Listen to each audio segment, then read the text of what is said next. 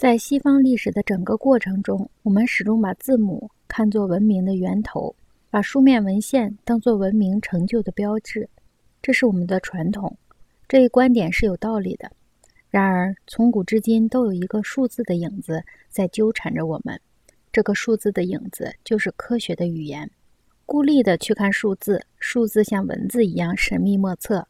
如果被视为人体的延伸，数字就完全可以理解了。正如文字是我们最公允、最客观的感觉，即视觉的延伸和分离一样，数字是我们最亲密、最相互关系、最密切的活动，即触觉的延伸和分离。这一触觉的官能，希腊人称为 haptic。在二十世纪二十年代的德国，由于保罗·克莱、瓦尔特。格罗皮乌斯等许多人的努力，触觉通过包豪斯艺校的审美教育计划被名副其实的普及了。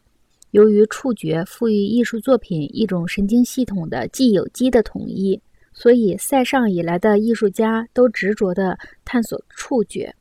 一百多年来，艺术家们都将神经系统的角色赋予触觉，期望他把其他感官统一起来，借以迎接电子时代的挑战。这一期待已经在抽象派艺术中实现了，看似悖论，但却有道理。因为抽象派赋予了艺术品中枢神经系统的作用，而不是老派的绘画形象那种传统的外壳。人们越来越清楚地意识到，触觉对完全的存在是必不可少的。太空舱中失重的乘客要费很大的力气才能维持使人整合的触觉。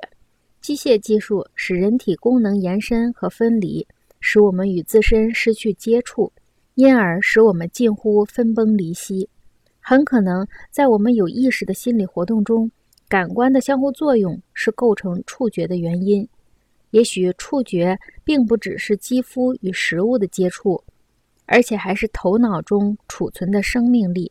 希腊人有通感的观念或常识的官能，这种常识能把每一种感知转换成其他的感知，并赋予人意识。今天，我们已经靠技术实现了人的各部分肢体和各种感知的延伸，所以我们对技术和经验外在通感的需要随时困扰着我们。通感可以使我们的整体生活提升到全球共识的水平。我们既已实现全球切割，考虑全球整合并不自然。这种意识中普适性是但丁的梦想。他认为，只有人们全部由一种无所不包的意识统一起来，他们才不至于停留在破碎的裂片里。然而，我们今天所有的意识，并非是经由电力安排的一种社会意识，而是一种私下的潜意识或个人的观点。这种潜意识或观点是受到过时的机械技术严格控制的，这是文化滞后或文化冲突的非常自然的后果。在这两种技术之间悬空的世界，常常会出现文化滞后或文化冲突。